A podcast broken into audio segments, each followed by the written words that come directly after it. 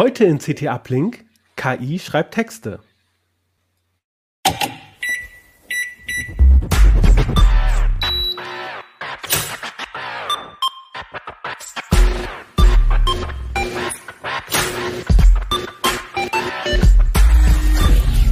CT Uplink.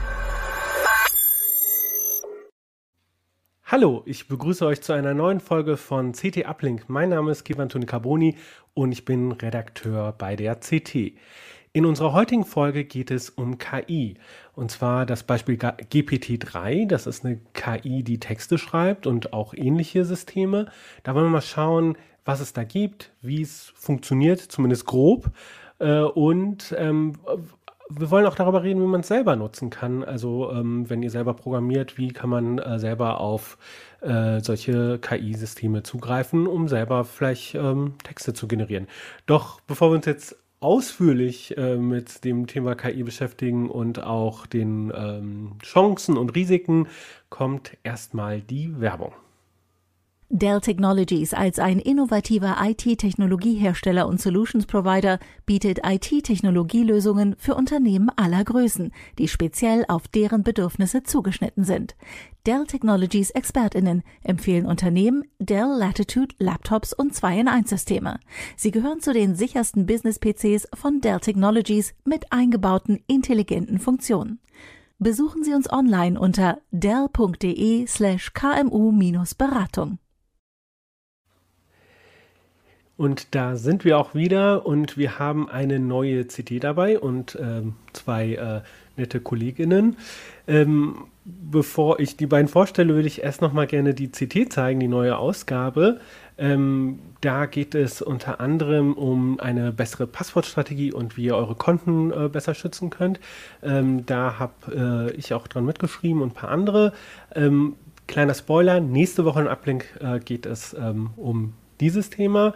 Heute schauen wir ähm, auf das zweite Titelthema, nämlich da unten am Rand äh, mit GPT-3 Text und Code erzeugen. Darüber wollen wir heute sprechen und dafür ähm, habe ich äh, zwei sehr ähm, äh, nette und ähm, ähm, mir fällt gerade äh, das Adjektiv äh, kundige Kolleginnen, sorry, äh, ihr beiden.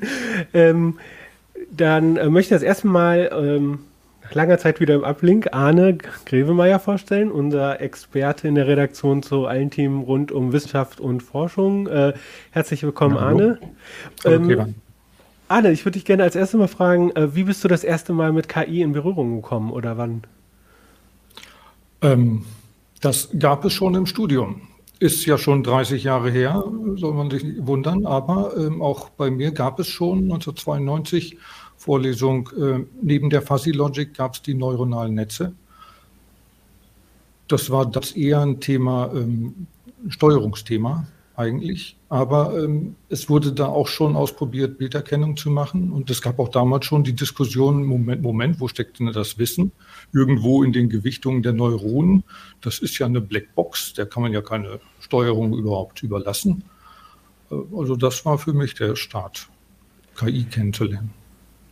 Okay, 1992, das war so ungefähr die Zeit, wo ich das erste Mal in der Schule überhaupt an einem Computer saß. Äh, ähm, das trifft wahrscheinlich auch so grob auf dich zu, Pina. Äh, Pina kennt ihr ja ähm, schon ähm, als äh, Ablink-Moderatorin, aber auch heute bist du äh, äh, Gast, äh, nämlich weil du dich ja auch sehr viel mit KI beschäftigst und auch ähm, programmierst. Äh, du ähm, schreibst ja auch regelmäßig, äh, Pina programmiert, unsere Expertin, eine unserer ExpertInnen zum Thema Programmieren.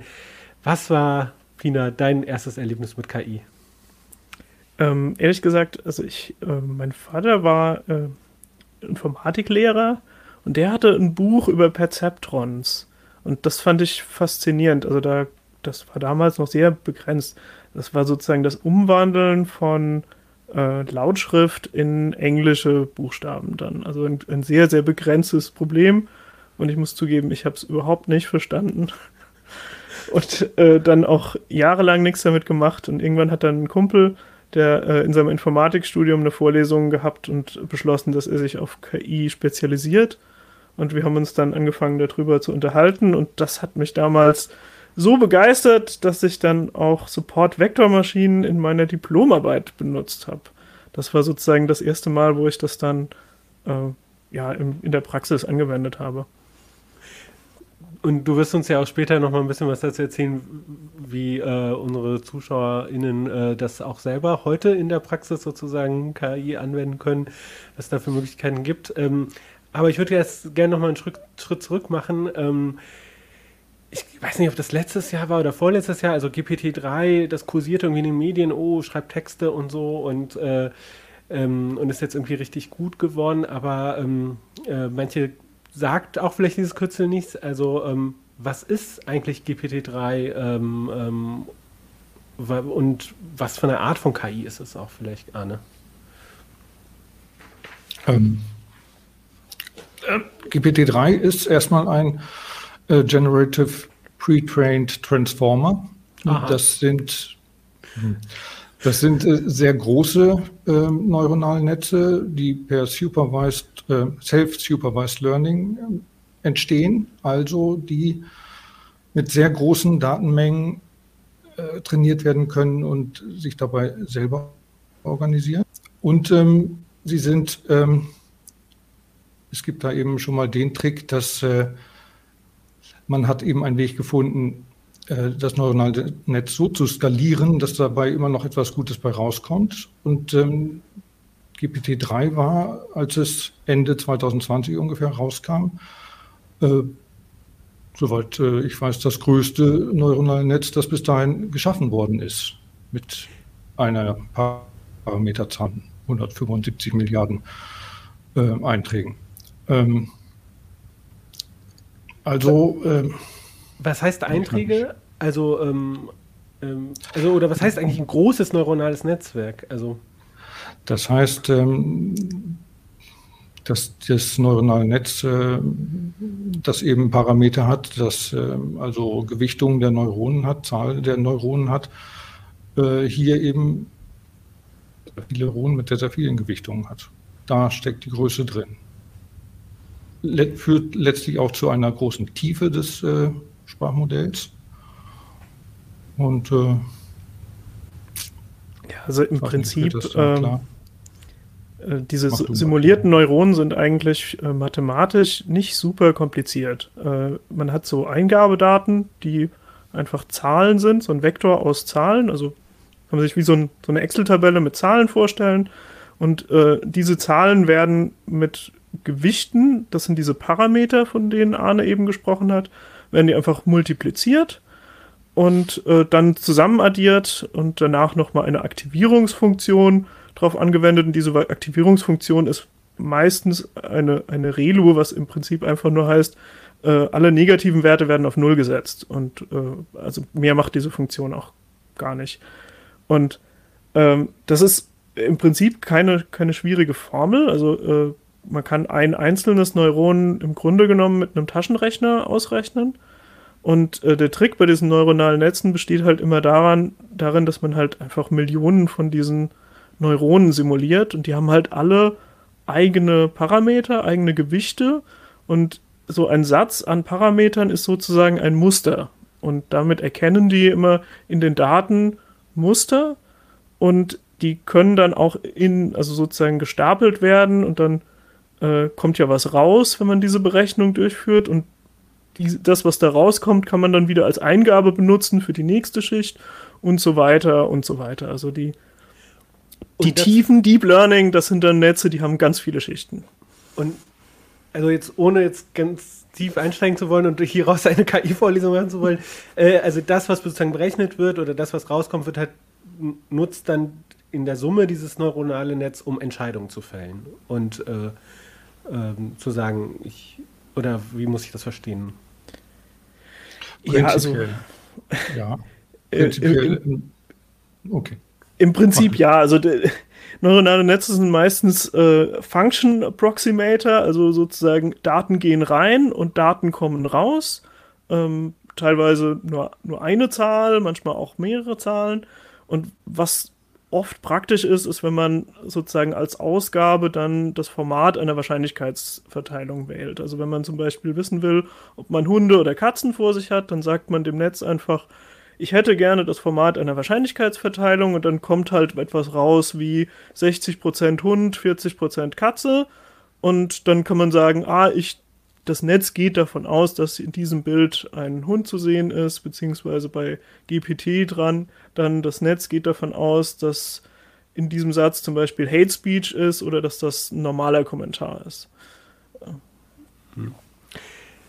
Ähm, jetzt äh, hatte Arne, du hattest ja gesagt, ähm, dass, dass diese Systeme trainiert werden. Ne? Vielleicht könnt ihr so, so ganz grob, skizzenhaft mal erklären, also ähm, äh, also es ist jetzt ja nicht so, ich mache jetzt, ich mache ein Paket auf, dann habe ich, hole ich mein GPT-3 raus und, äh, und mach's an und es funktioniert, sondern das ist ja quasi, es muss ja alles so vorbereitet werden. So ganz skizzenhaft, wie legt, also wie funktioniert diese GPT-3 oder was ist sozusagen notwendig, dass, dass man überhaupt zu diesem Stand kommt, dass man dann sagt, okay, jetzt generieren wir mal einen Text?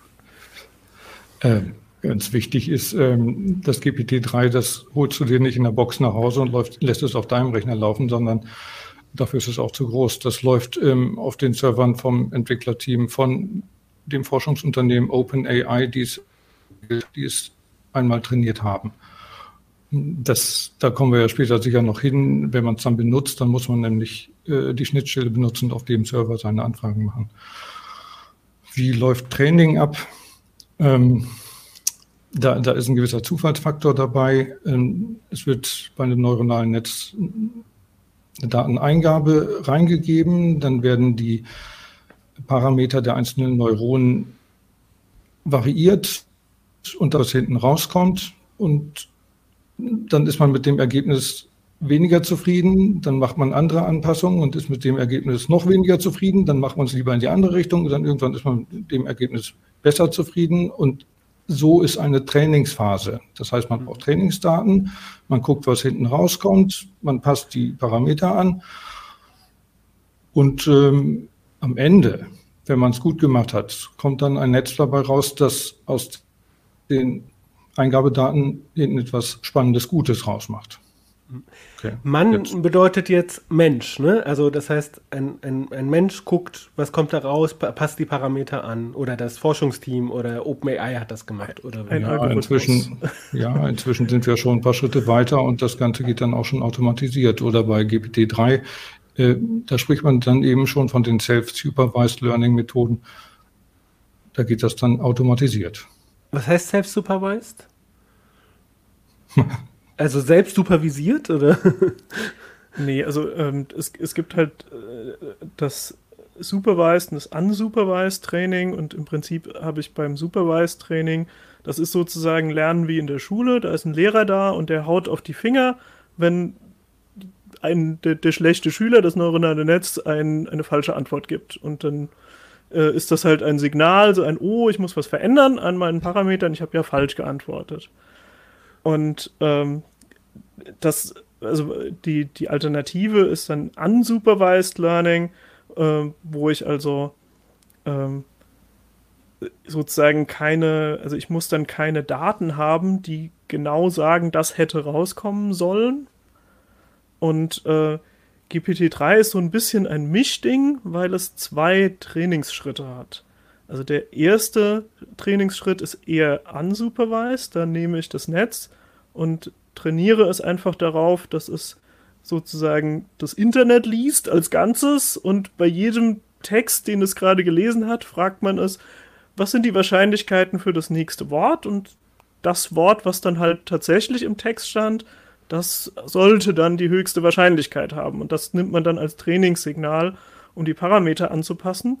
Und da muss es eben keinen Mensch geben, der sozusagen genau diese Zuordnung macht und sagt, ja, bei den Eingaben, da muss dann das rauskommen, weil das immer teuer ist, wenn ein Mensch so einen Datensatz aufbereiten muss. Und so kann man halt einfach gigabyteweise die Texte aus dem Internet einfach da durchschieben.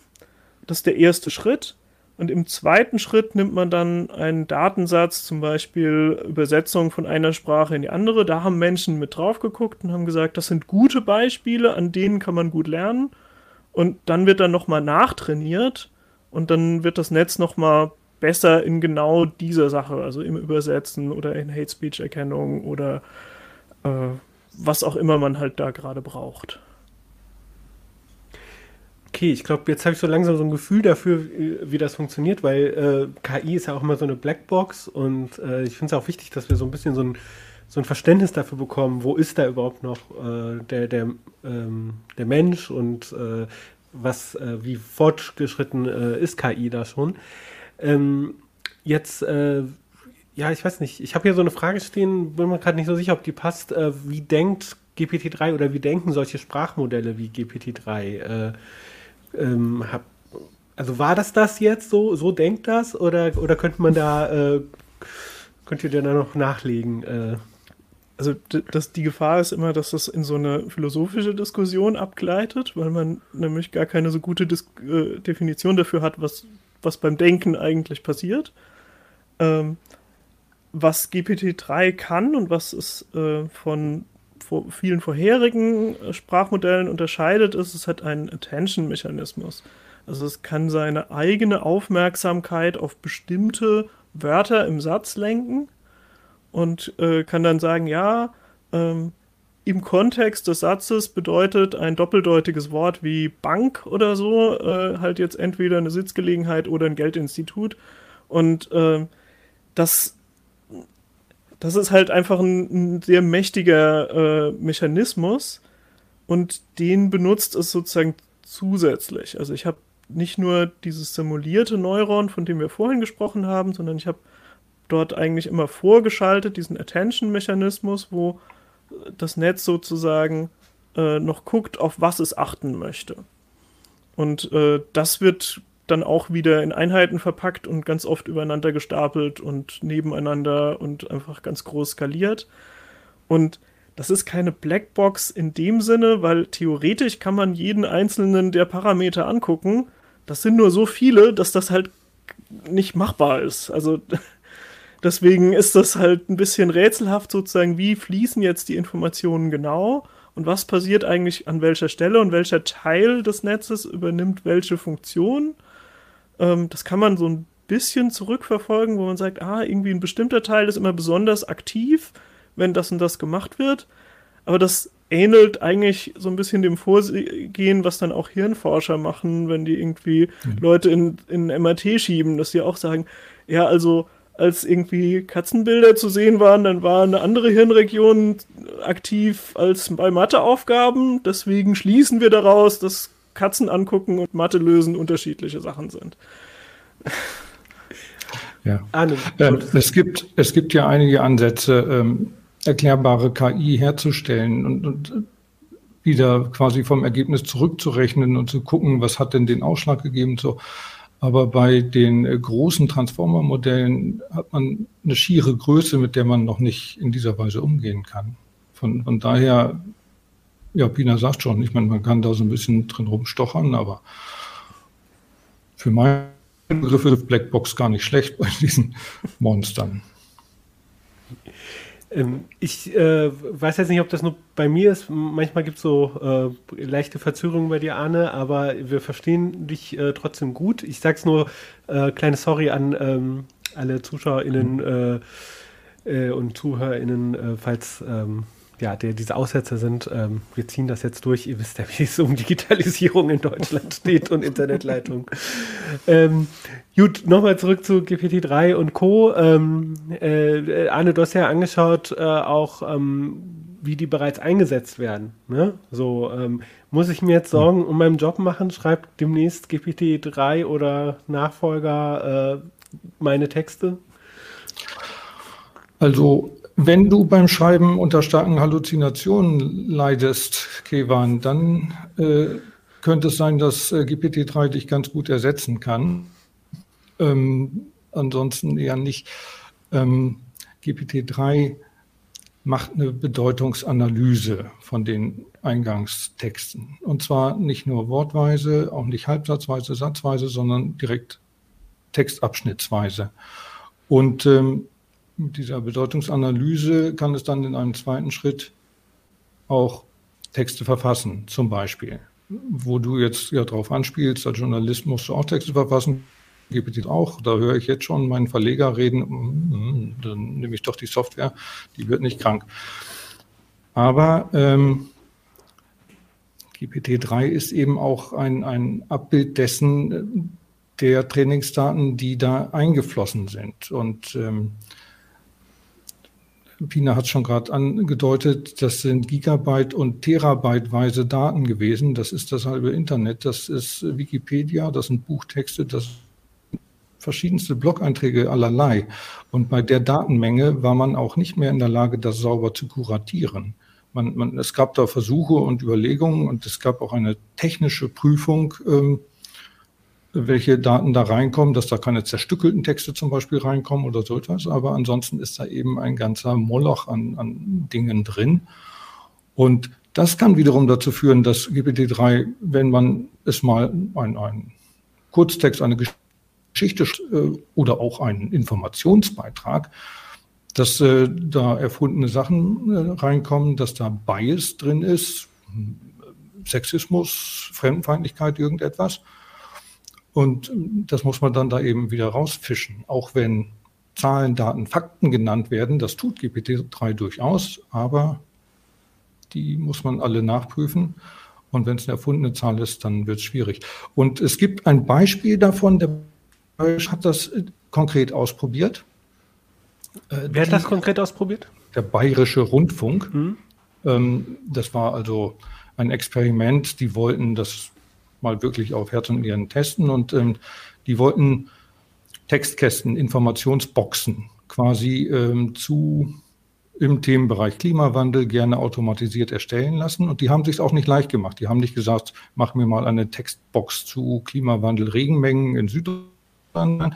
Die sind dann schon, ähm, die haben zusammengearbeitet mit einem äh, mit einer zweiten äh, wissenschaftlich-journalistischen Stelle, die ähm, Wissenschaftler Interviews hatten und die wiederum haben da Zitate rausgezogen und diese Zitate hat man dann äh, als, als Vorlage genommen, als ja, Vorlage GPT-3 mitgegeben und hat gesagt, macht daraus mal einen schönen zusammenfließenden Text und dann GPT-3 hat deren Programm also quasi einen, einen schönen Textkasten in der gewünschten Länge und äh, hergestellt. Und das sah alles gut aus, bis man dann äh, diejenigen, die normalerweise solche Textkästen herstellen, mal einmal kontrollieren lassen hat und die haben dann sehr schnell Traumzahlen gefunden. Und Traumzahlen finden, also man, man kann ja viel nachrecherchieren und checken, aber eine Traumzahl äh, checken, das ist eine bittere Arbeit und das, das hat dann schon. Und dann sind sie natürlich auch vorsichtig geworden und haben genauer nachgeguckt.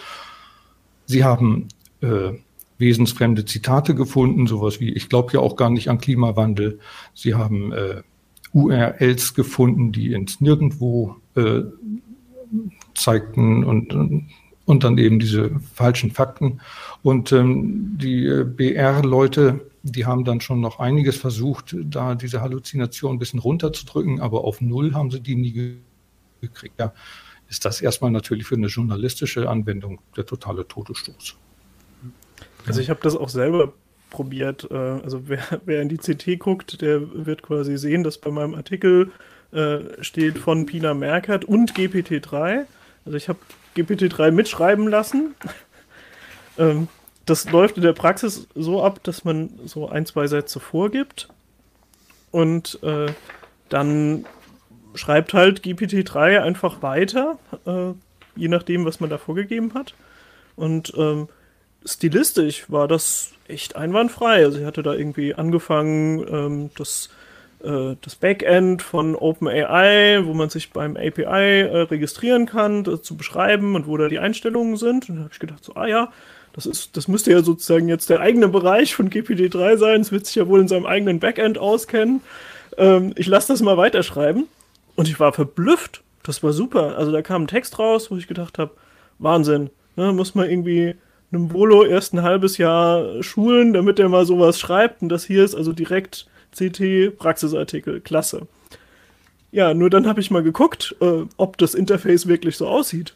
Das war eine völlig plausible Beschreibung, aber es gab halt einfach diese Knöpfe nicht. Und die Einstellungen waren eigentlich wo ganz anders und so. Also es, es war vom, vom Stil her total stilgetroffen, aber inhaltlich einfach Grütze. Also ich konnte im Endeffekt auch leider jetzt nicht so arg viel übernehmen. Also es sind so ein, zwei Sätze eigentlich wirklich von GPT-3 ohne Veränderung im Artikel drin geblieben. Und ansonsten habe ich eigentlich alles auch umgeschrieben. Also das wäre, wenn das jetzt ein Mensch gewesen wäre, wir arbeiten ja auch mal mit externen Autoren. GPT-3 hätte als externer Autor von uns kein Geld gekriegt. Also das, das war dann einfach zu wenig, was da verwertbar war, was da also es rauskam. Ist, es ist abdruckbar in der CT, aber nur in der Rubrik Story. ich ich, ich habe ein bisschen rumprobiert. Ich habe auch äh, GPT-3 mal eine, eine, Story schreiben lassen. Also, wenn ihr wollt, kann ich die auch noch äh, mal vorlesen, weil das war auch so ein bisschen ein Hin und Her. Ich habe immer so ein bisschen nachgeholfen, damit dass die Story weitergeht und dass sie auch ein bisschen interessanter wird und so. Und ich fand das am Ende okay, was bei rauskam, aber ähm, so, so ganz alleine ähm, war es jetzt also nicht, nicht qualitativ hochwertig. Um das fand ich auch so eine Sache, als, ähm, ich weiß nicht, ob das jetzt GPT-3 war, aber als äh, äh in irgendeiner großen US-amerikanischen Zeitung haben die doch auch ähm, äh, so, ein, so ein Editorial oder sowas schreiben lassen von, von so einem Sprachmodell. War, war das sogar GPT-3? Irgendwie in der New York Times, Washington Post? Ich weiß nicht, irgendwie. Erinnert ihr euch da dran? Ich denke, das oder, war GPT-3. Und das ist auch nicht mehr, wo es erschienen ist, ja. Genau. Ja, und wir und, hatten auch mal eine Sondersendung hier gemacht über ein philosophisches Essay, was GPT-3 geschrieben hatte. Ja, da haben wir, da haben wir hier im Kanal philosophiert. Übrigens, äh, falls jemand da Lust drauf hat, das ist, glaube ich, eigentlich eine ganz, ganz nette Sendung gewesen.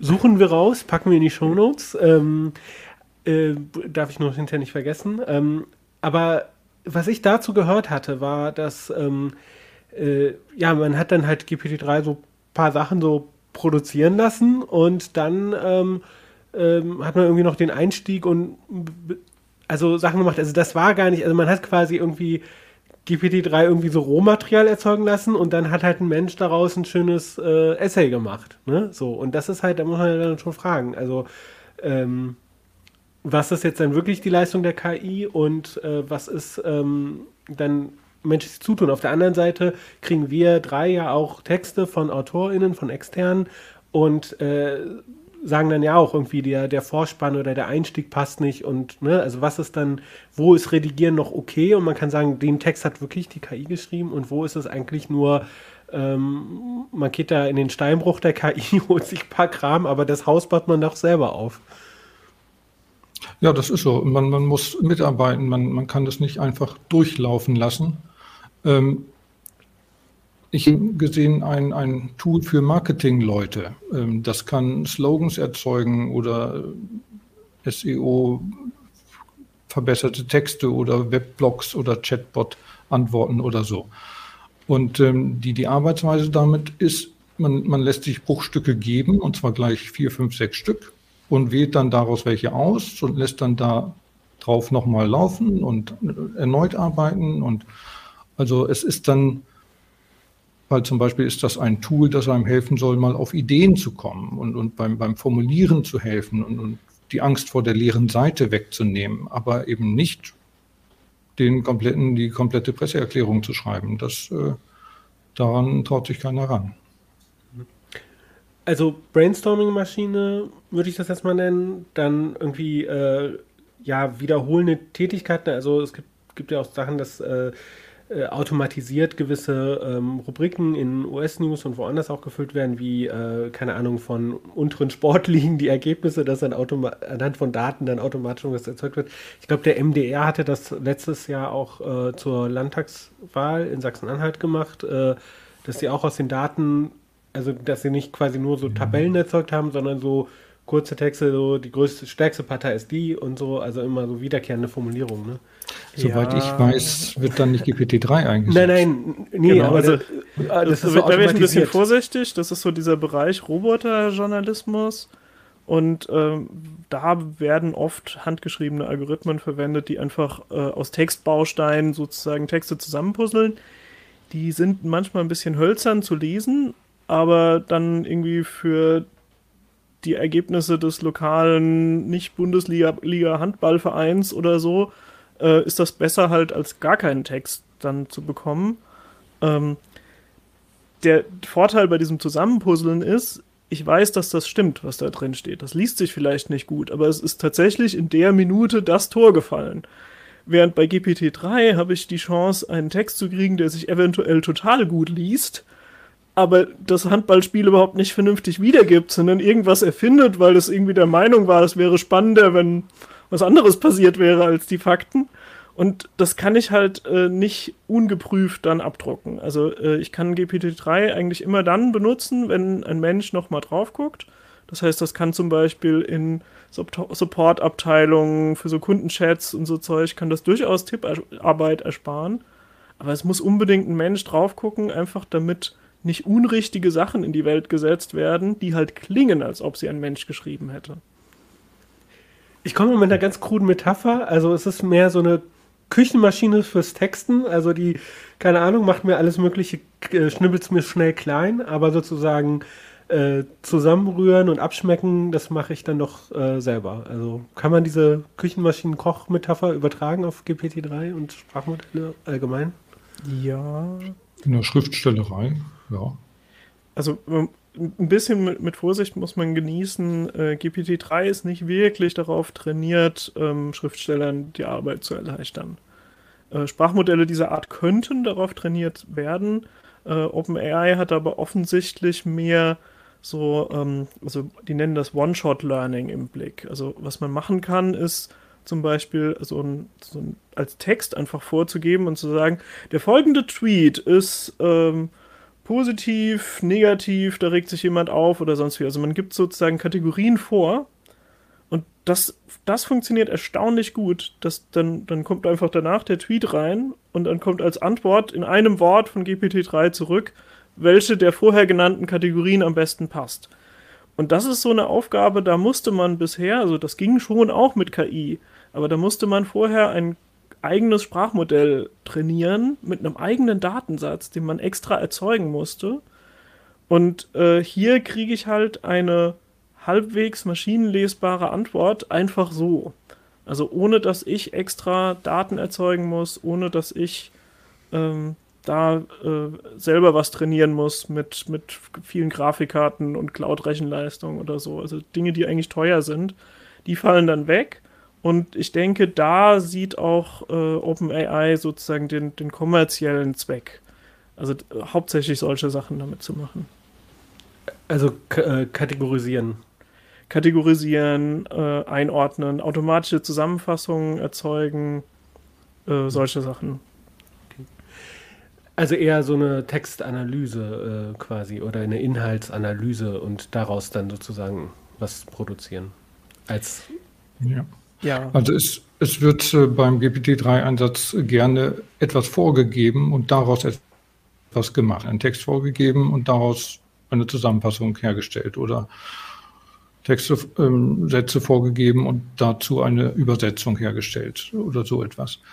Ähm, man kann theoretisch auch GPT-3 irgendeine Frage stellen und, und dann erhält man von GPT-3 als Antwort das Geburtsdatum von Angela Merkel oder so. Das, das geht komischerweise auch. Das ist alles im Trainingsmaterial enthalten gewesen. Manch einer spricht dann von einem gewissen Weltwissen, das GPT-3 mitbringt, aber dann ist man eben auch auf einem wackeligen Grund, weil man da nicht so sicher sein kann. Und ähm, dazu habe ich gehört oder auch äh, nachgelesen von, von einem ähm, ist das ein Forscher? Ich glaube, der Mann ist Programm, Programmentwickler im Hauptberuf, Daniel Bickham, der so Versuche macht, inwieweit kann GPT-3 logische Zusammenhänge, logisch denken und stellt dem dann Fragen von wegen, wenn ich meinen 10 Liter Eimer in ein Töpfchen kippe, was passiert dann? Und dann sagt GPT-3, naja, das wird überfließen. Also da sind auch ganz erstaunliche Dinge drin, aber ähm, das wird heute noch nicht also da weiß man ehrlich gesagt noch gar nicht, ob man das hier verwenden will und kann und was daraus werden soll. Was man immer bedenken muss, ist, ähm, so eine KI wird ja in einem sehr begrenzten Maß ähm, sozusagen Informationen aus der Welt ausgesetzt. Also GPT-3 zum Beispiel sieht ja dann immer nur Datensätze mit einer Frage und der passenden Antwort dazu. Und für GPT-3 sieht es natürlich so aus, zum Beispiel eine Antwort mit einem falschen Zahlenwert zu liefern, als ob das nur knapp daneben ist. Und äh, was diese KI ja nie erlebt, äh, ist das, was einem Mensch in so einem Fall passieren würde. Ne? Ein Mensch, der sozusagen ohne rot zu werden lügt bei irgendeiner Frage und dann sagt, ne, gucken wir mal, ob ich damit durchkomme, diese falsche Antwort zu geben, weil ich habe ja eigentlich keine Ahnung. Der wird halt gesellschaftlich sanktioniert und sagt, das kann doch nicht sein, du hast mir letzte Woche das und das erzählt, ich habe jetzt rausgefunden, das stimmt nicht, das kannst du nicht bringen. Und dann ist das für den Menschen ein Lernsignal, das geht nicht, ich, ich habe äh, sozusagen so viele soziale Nachteile, dass ich das nicht machen kann. Und GPT-3 hat diese sozialen Nachteile nicht, deswegen lügt das ohne rot zu werden. Okay, äh, spannende Geschichte. Ähm, jetzt haben wir ge ge gesagt, GPT-3 kann dies und kann jenes und äh, anderes nicht. Ähm, was wir außen vor gelassen haben, ist das babylonische Sprachgewirr. Ähm, das meiste wird ja erstmal wahrscheinlich erstmal auf Englisch sein, aber ähm, oder da, damit werden vielleicht die meisten Sachen gemacht oder die besten Ergebnisse, würde ich jetzt mal unterstellen. Äh, wie sieht es denn aus? Äh, welche Sprachen spricht denn GPT-3?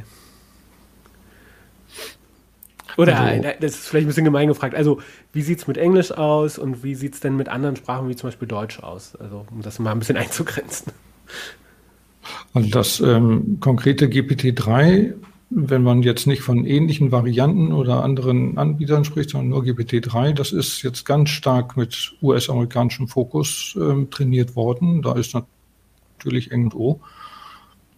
Genaue Zahlen weiß ich nicht, Pina vielleicht. Ich hatte was gehört von weit über 90 Prozent ist auf jeden Fall in US-amerikanisch trainiert. Andere Sprachen sind mit reingerutscht. Es gibt die Möglichkeit, ähm, das System zu benutzen, um auch auf Deutsch zu übersetzen, auf Französisch, auf Spanisch, aber da liegt nicht die Stärke von GPT-3 und ähm, ähm, es gibt zum Beispiel andere, die jetzt versuchen, in Europa äh, ähnliche Modelle herzustellen, die da wesentlich besser sind. Ja, also ähm, die Sache ist, also es war eindeutig überwiegend Englisch im Datensatz, äh, deswegen würde ich auch behaupten, Englisch funktioniert am besten.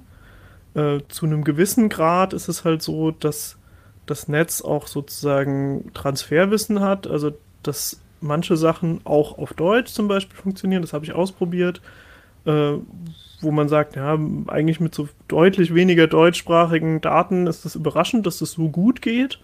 Aber die besten Ergebnisse gibt es eindeutig auf Englisch und halt zum Beispiel irgendwie seltene Sprachen äh, von Ureinwohnern irgendwo auf der Welt oder so. Da kann man jetzt nicht erwarten, dass GPT-3 die fließend beherrscht. Ähm, was man vielleicht nicht so auf dem Schirm hat, äh, GPT-3 spricht einen Haufen Programmiersprachen. Das ist auch ein Artikel in unserer äh, Strecke. Also es ist explizit mit Code, also mit, mit äh, Quellcode von GitHub äh, ist es trainiert.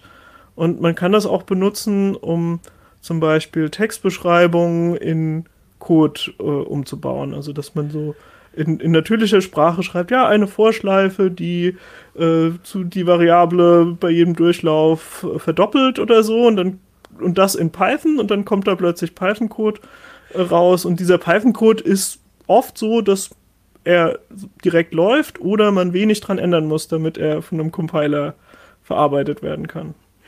Jetzt muss ich dich gleich bremsen, Pina, weil darauf wollte ich nämlich gleich noch ähm, zukommen. Ähm, denn ähm, äh, wir wollen ja auch noch darüber sprechen, ähm, wie kann man denn jetzt GPT-3 äh, selber nutzen? Also wie kann man ähm, äh, auf die Schnittstelle zugreifen? Welche Bedingungen gibt es da? Bevor wir das machen, kommt aber vorher nochmal die Werbung. Dell Technologies als ein innovativer IT-Technologiehersteller und Solutions Provider bietet IT-Technologielösungen für Unternehmen aller Größen, die speziell auf deren Bedürfnisse zugeschnitten sind. Dell Technologies Expertinnen empfehlen Unternehmen Dell Latitude Laptops und 2 in 1 Systeme. Sie gehören zu den sichersten Business PCs von Dell Technologies mit eingebauten intelligenten Funktionen rufen Sie uns an unter 0800 724 4869.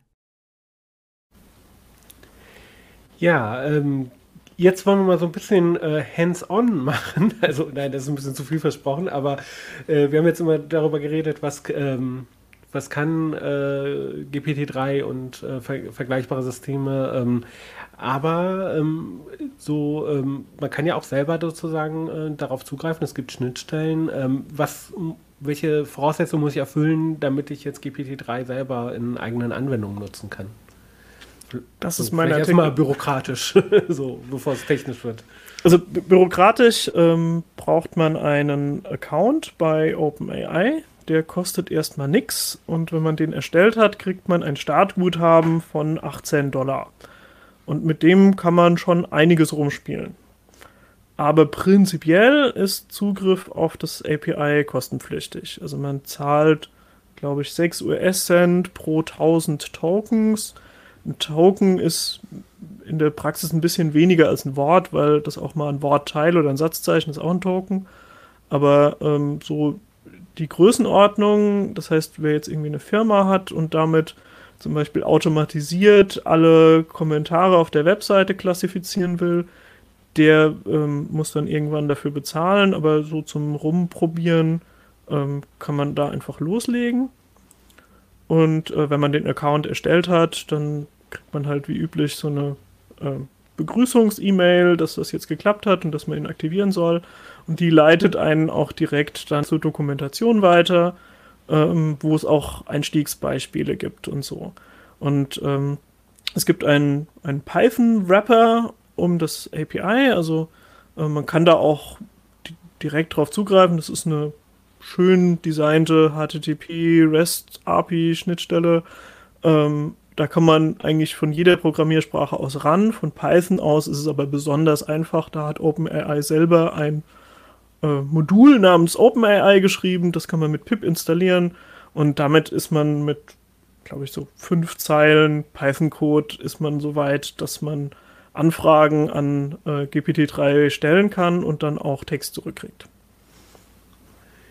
Und äh, Arne, ist so bekannt, wie viele so, so das nutzen? Also wird das äh, schon praktisch ähm, genutzt? Äh, weißt du was dazu? Ähm also ich habe ähm, sehr viel äh, herumrecherchiert, um genau gerade auf dem deutschen Markt herauszufinden, wo denn GPT-3-Anwendungen stecken.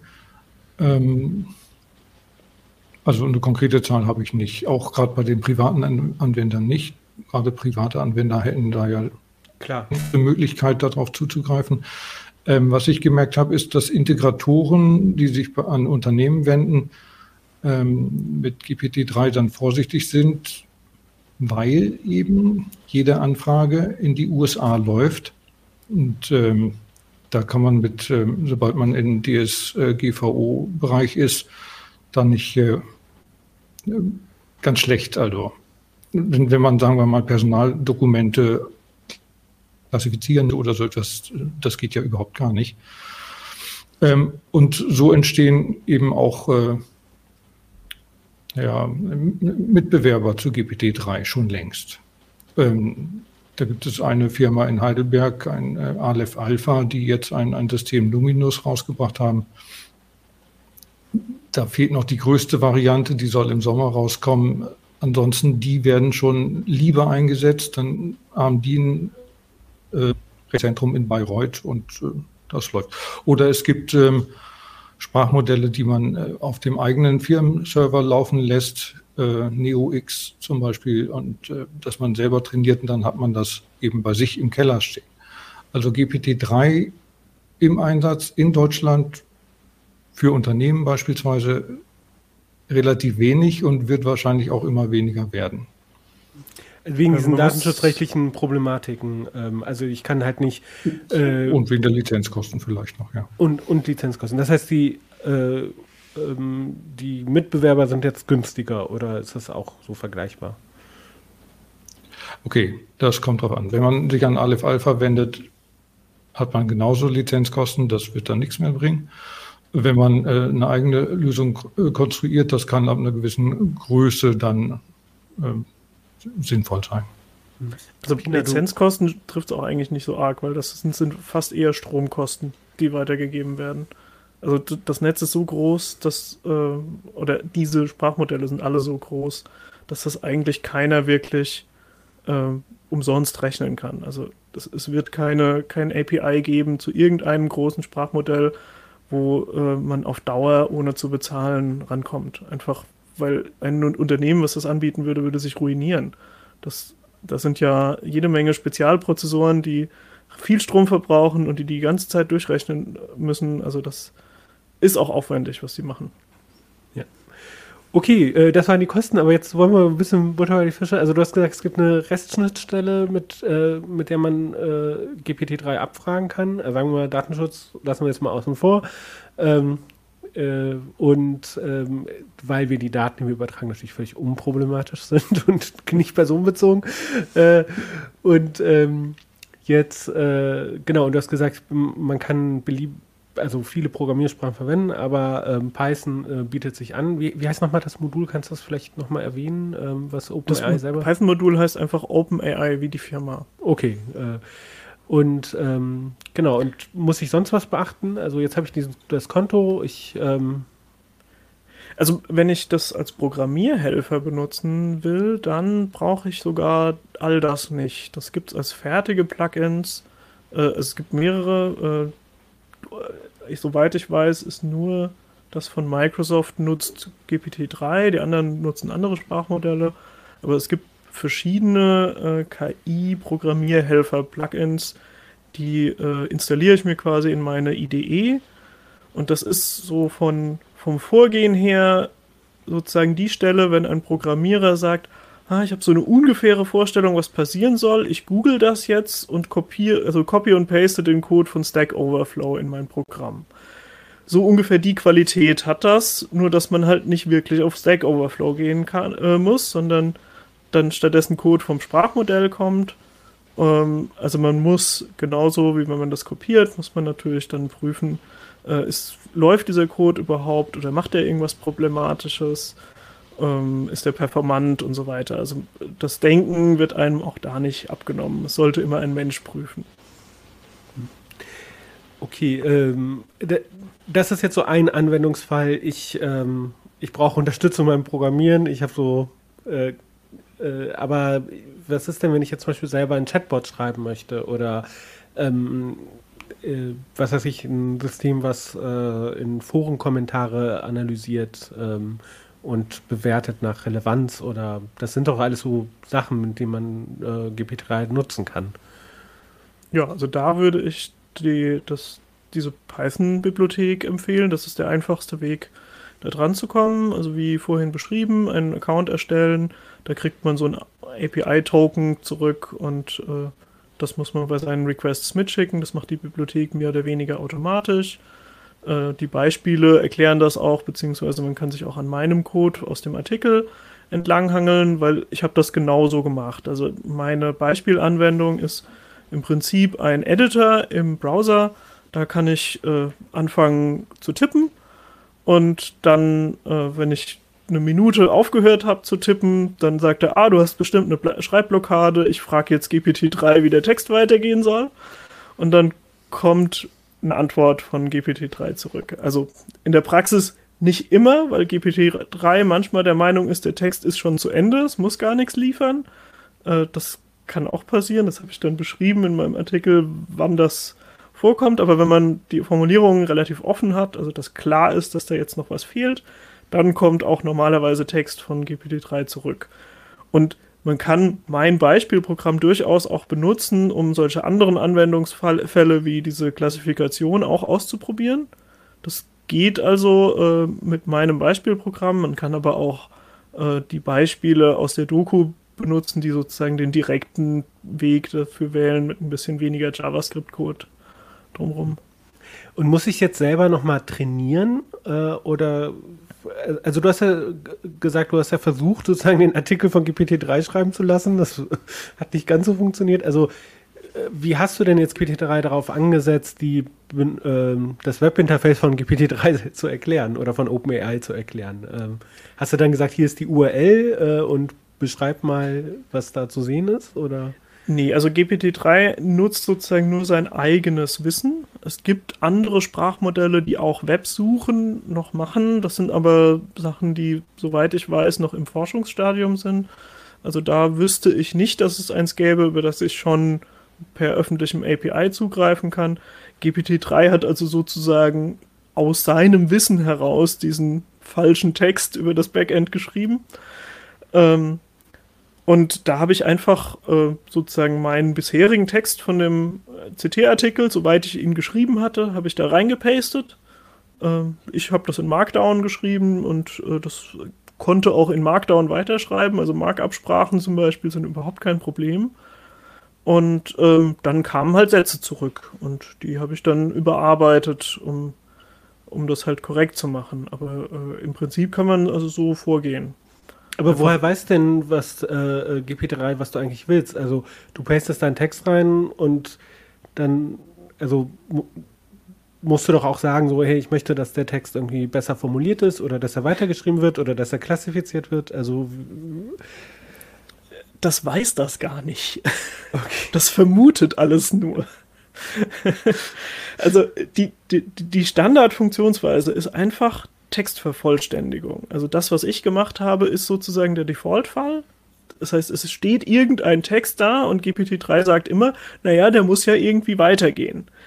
Und dann ist das so eine Art Hack, dass ich dann äh, konkrete Anweisungen vorher reinschreibe. Und dann schreibe, ähm, ordne das mal einer Kategorie zu, was jetzt gleich kommt oder so. Und wenn ich so einen Anfangssatz reinschreibe, dann äh, verhält sich GPT-3 ein bisschen anders. Das liegt aber nicht daran, dass da technisch irgendwie ein Weg erzwungen wurde, dass das passiert, sondern das ist eher so, dass OpenAI offensichtlich Trainingsdaten hatte, die ein ähnliches Format hatten und anhand dieses Formats erkennt sozusagen aus dem Freitext GPT-3, dass es wohl diese Art von Problem sein müsste. Das kann aber auch durchaus schiefgehen. Also es ist, es gibt keine, keine keinen technischen Grund, warum zum Beispiel eine bestimmte Klasse dabei rauskommen könnte. Also wenn ich sage, ähm, sag, ob du das äh, negativ, positiv oder neutral findest, und dann ist es durchaus möglich, dass äh, GPT-3 keines dieser drei Möglichkeiten nimmt, sondern stattdessen schreibt, das ist äh, irgendwie ein Text von einem Kleinkind oder so. Ähm, aber es ist halt darauf trainiert, in den Klassen, die vorher angegeben sind, zu antworten. Und deswegen tut es das auch fast immer. Also in allen Beispielen, die ich gesehen habe, war es dann auch so. Also ja, gibt es. Ist, oh, sorry, okay. Arne, bitte. Das ist äh, dieser Begriff One-Shot-Learning oder Few-Shot-Learning, ne? dass man äh, eine Vorgabe gibt. Man, kann, man muss ja nicht nur drei Sätze schreiben und gucken, wie es dann weitergeht, die Geschichte, sondern man kann ja auch ähm, einen Satz auf Englisch vorgeben und die deutsche Übersetzung dazu schreiben, wieder einen Satz auf Englisch und dann Deutsch anfangen und dann wird auch das weitergeschrieben und zwar sinnvoll und dann ergibt sich die Übersetzung. Oder man, man gibt einen längeren Text vor und eine Zusammenfassung und wieder einen längeren Text und lässt ihn dann, dann ist die logische Fortführung des Ganzen eben wieder eine Zusammenfassung. Und äh, so ergeben sich einige Anwendungsfälle, von denen wir noch gar nicht alle kennen, wahrscheinlich. Und ähm, wo du gerade fragst, mal schnell GPT-3 neu trainieren, da geistert immer so eine Zahl herum, abgesehen von dem Zeitaufwand und dem ganzen, sind das enorme Kosten. Rundweg heißt es immer wieder 5 Millionen Dollar für einen Trainingsvorgang von GPT-3, also für ein Kompletttraining. Und das ja, macht ähm, also nicht zu.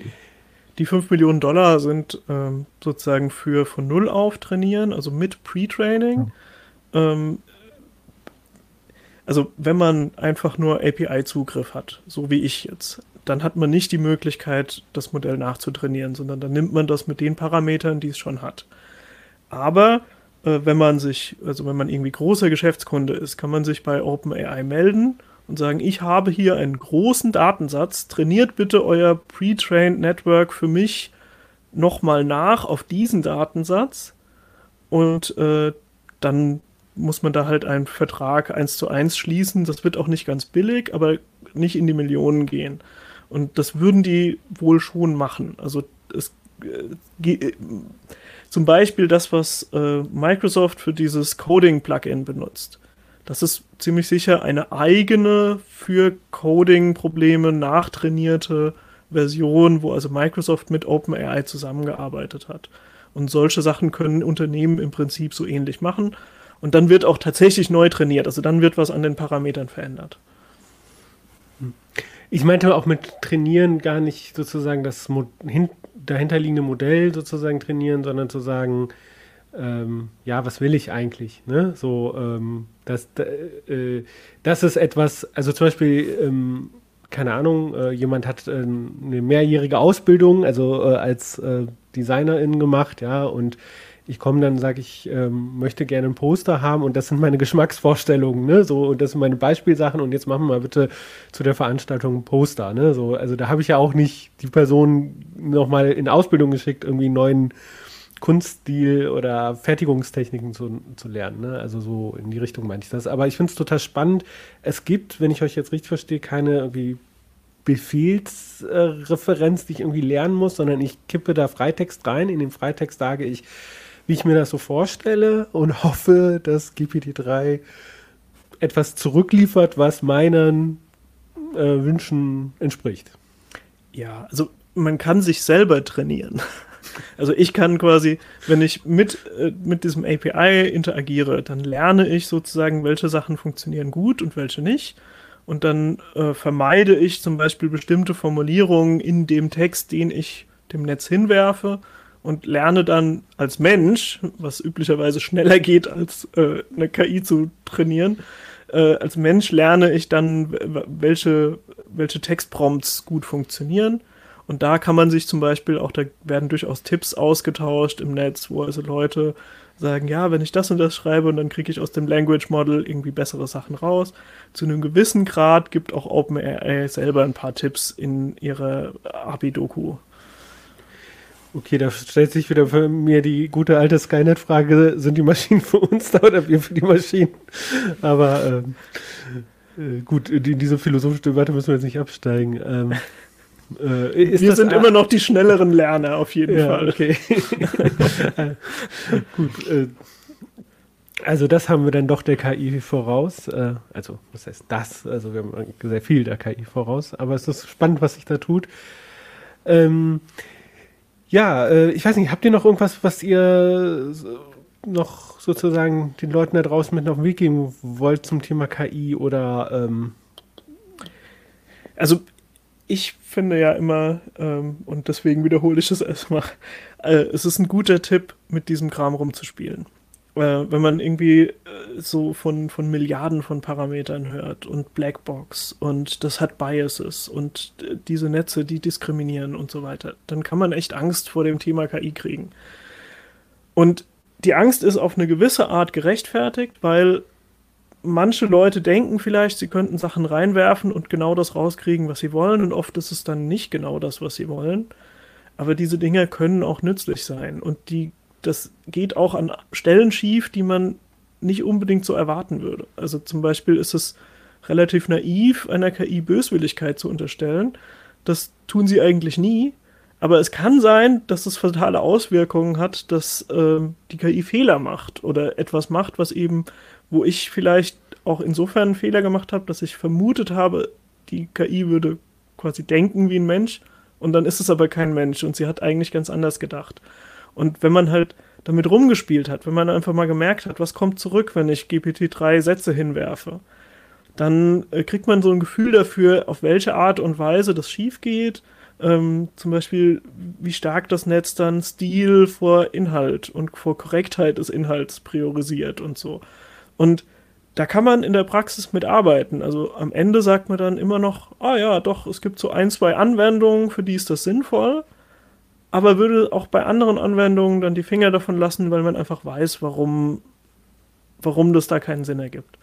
Und äh, da möchte ich einfach dazu einladen. Also wie gesagt, 18 Dollar ist inbegriffen und äh, man kann sich einfach registrieren und man muss jetzt auch nicht ein wahnsinnig toller Programmierer sein. Also mhm. ähm, mein Beispielprogramm sind irgendwie 35 Zeilen Python-Code und dann noch ein bisschen JavaScript, aber das ist im Prinzip nur Optik, dieser JavaScript-Code. Also wenn man nur mit dem Python interagiert und das auf der Konsole macht, dann kann man das auch weglassen. Und dann sind es irgendwie 30 Zeilen, die mir reichen, um wirklich selber damit rumzuspielen, mit Code, den ich komplett von vorne bis hinten durchblicke. Und dann bleibt sozusagen nur noch die mehr oder weniger Blackbox KI übrig. Und äh, da kann ich einfach meine Erfahrungen mitmachen. Und Liebe eine, Ablinkhörer, macht das alle. Ja, das ist eine schöne äh, Ermutigung. Ich werde mir auf jeden Fall auch deinen Python-Code angucken, vor allem äh, ähm, äh, diese Frage mit der Schreibblockade, das finde ich sehr spannend. Äh, aber ich wollte auch nochmal zu dem, äh, zur Blackbox sagen, ähm, als ich das eben erwähnt habe, äh, meinte ich halt, dass sozusagen, wenn über, wenn allgemein, ne, auch in, in ja, anderen Medien, ne, die jetzt nicht so spezialisiert sind wie jetzt wir, äh, über KI gesprochen wird oder in der Politik oder in der Debatte, ne, dann, dann ist irgendwie KI und auch andere Computersachen ne, immer so eine Blackbox, ne, so äh, ohne, ähm, also teilweise werden ja auch Sachen, die ähm, die einfach nur Algorithmen sind, als KI äh, vermarktet, ne? wo man sich dann fragt, nee, das ist keine KI, das ist einfach nur ein Algorithmus, ja. Ähm, und das meinte ich mit Blackbox, ne? So, dass man, also man kann ja schon so ein bisschen versuchen, so sich reinzudenken, auch als jemand, der ähm, nicht technisch da ähm, äh, tief drinsteckt, ne? so wie funktioniert das prinzipiell, so wie wir so eine Ahnung davon haben, wie ein Auto funktioniert, ohne Mechanikerin zu sein, ne? so äh, und, und das, das finde ich wichtig und dann können wir natürlich auch diese Debatten machen, so wo sind Chancen und Risiken. Ne? Sind wir jetzt auch äh, heute, ich hatte das auch auf dem Zettel, du, ihr habt ja beides ja auch nochmal angespro angesprochen, ne? Äh, mit Diskriminierung und so, das ist auch nochmal, das wäre quasi eine Sendung, aber ich finde es eigentlich nochmal ganz gut, dass wir auch heute da so, ähm, ja, so ein bisschen ähm, so, range, so naiv rangegangen sind oder ich naiv und ihr mir erklärend, ähm, so dass wir so ein Verständnis dafür bekommen. Äh, also Dankeschön dafür. Ja, also ja. Diese, diese Debatte hat so ein bisschen halt mit einem wissenschaftstheoretischen Problem quasi zu tun, weil ähm, bei KI-Forschern ist es natürlich auch so, dass die in ihrer Community gerne gute Ergebnisse in ihren Papern präsentieren wollen. Das heißt, die schreiben eigentlich immer nur Paper über Sachen, die gut funktioniert haben. Die schreiben keine Paper über Sachen, die nicht funktioniert haben. Und äh, es ist in der Community meistens äh, mit besserer Reputation verbunden, wenn man gute neue Ergebnisse hat und nicht nur ein Paper schreibt über, ich habe mir ein bestehendes Netz angeguckt und analysiert, was es da macht. Und da gibt es durchaus ein paar Ansätze. Es ist nicht so, als ob es da gar keine Paper gäbe. Aber sozusagen die Art, wie Wissenschaft funktioniert, hat einfach einen Bias dazu, immer neue Netze, immer größere Netze, immer welche, die bessere Ergebnisse liefern, äh, mhm. zu produzieren. Und damit werden im Prinzip Blackboxen produziert, die nicht immer Blackboxen bleiben müssten, weil man theoretisch mit äh, ganz systematischer Forschung sie entzaubern könnte und sagen könnte, nee, inzwischen haben wir verstanden, in dem Teil vom Netzwerk passiert genau das, aber meistens macht sich keiner die Mühe. Und dann ist es natürlich in der Praxis schon irgendwie eine, eine Blackbox, aber es ist eben nicht wie bei Security by Obscurity oder so, also etwas, was per Definition eine Blackbox sein muss, sondern es könnte, äh, man könnte auch das durchblicken, theoretisch. Ja, das ist auch ein Punkt, den ich noch ähm, anmerken wollte. Nicht, wir verstehen viel, was da passiert, aber Stand heute äh, ist das für meine Begriffe schon noch ganz nah an der Blackbox dran. Und auch ähm, die, die Anwendungsmöglichkeiten sind noch gar nicht alle ganz ausgeforscht. Nicht? Pina sagt gerade, probiert es mal alle aus. Das würde ich auch sagen. OpenAI als Entwickler von GPT-3 hat sehr viel richtig gemacht im Marketing und in der Öffnung der Schnittstelle, sodass da eben auch ein gewisser Run entstanden ist. Und es gibt ja bei OpenAI auch einige Beispielcode-Brocken, die man ganz wunderbar sich runterziehen und benutzen kann. Und ähm, da kann auch sehr viel raus entstehen. Übrigens wird das Gleiche wohl auch bei, äh, bei dem europäischen, äh, bei dem deutschen Unternehmen Aleph Alpha passieren. Die haben mir angekündigt, dass sie auch im Mai eine Schnittstelle öffnen wollen zum Rumspielen. Also da kommt noch einiges auf uns zu. Wir sind gespannt. Super. Ja, das ist doch ein äh, schöner Abschluss. Ähm, äh, ja, äh, schnappt euch den Code von Pina oder guckt euch die Artikel an. Ähm, kleine Bitte an die Regie, vielleicht können wir noch mal kurz das Cover sehen. Von der aktuellen CT, äh, genau, die neuen. Also da, da findet ihr dann die Texte und ähm, zu ähm, GPT-3 und äh, ähm, ähnlichen Sachen ähm, und könnt dann nochmal nachgucken, wie es funktioniert, unter anderem, wie man das halt eben äh, bei GitHub mit Copilot ähm, verwenden kann. Ich habe es richtig gesagt, ne? Copilot heißt das, oder? Mhm. Oder nee, doch, ja, genau. Äh, so, und ähm, äh, aber wie gesagt, auch äh, andere Sachen, wie, ähm, äh, wie ihr eure Accounts ein bisschen schützen könnt, äh, besser. Äh, was heißt ein bisschen? Also, wie man gut die Online-Accounts schützen kann, dazu mehr nächste Woche im Uplink.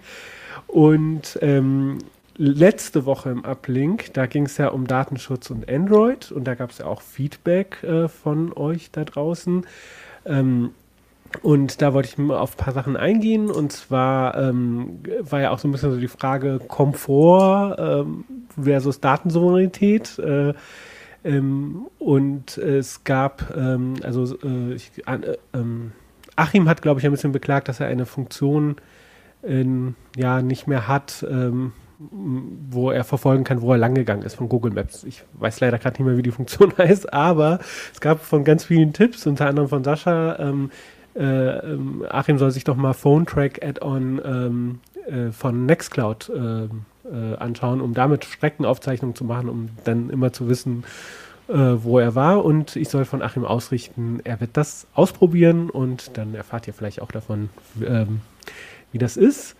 Ähm, danke also auch für solche Tipps. Und ähm, dann ähm, wurde ja auch ein bisschen darüber diskutiert, ne, so die, diese Datensammlei, wie gut ist die eigentlich? Oder und ähm, naja, wie gläsern sind wir denn da, äh, wenn schon irgendwie manche Sachen in der Praxis nicht funktionieren? Ähm, ich glaube, Jörg erzählte was von, äh, er ist immer den gleichen Arbeitsweg gefahren und trotzdem hat Google ihm immer irgendwas anderes vorschlagen wollen oder ähm, nicht auf eine Baustelle hingewiesen. Ich weiß nicht mehr genau, was es war, aber sowas in die Richtung. Und da schreibt Walter, na, äh, wenn ihr euch darüber wundert, äh, dass da so wenig aus den Daten gemacht wird, ja, so wenig für den User. Keine Sorge, äh, verwendet werden diese Daten schon, nur halt nicht äh, für das Opfer der Datenerhebung. Und ähm, äh, ja, das ist auch ein guter Hinweis, so eine andere Perspektive. Ne? So ähm, sind wir ähm, die äh, die Kunden äh, der Datensammelei oder das Produkt? Ähm, das wird man wahrscheinlich nicht äh, binär beantworten können, aber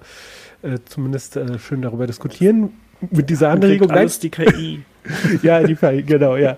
Und äh, genau, mit dieser philosophischen Frage entlasse ich euch ins Wochenende. Ähm, vielen Dank, dass ihr eingeschaltet habt. Wenn ihr ähm, Fragen oder Ergänzungen habt oder was würdet ihr denn gerne mal mit KI machen? Schreibt uns das in, ähm, also entweder per E-Mail, uplink.ct.de oder ähm, unter das Video im YouTube oder ähm, im Forum. Abonniert uns, äh, schaut auch bei CT 3003 vorbei. Kino, Kino macht da diese Woche wieder was Lustiges. Und ähm, ansonsten vielen Dank, Arne, vielen Dank, Pina, dass ihr da wart. Äh, und ähm, dann äh, schönes Wochenende. Ciao. Schönes Wochenende.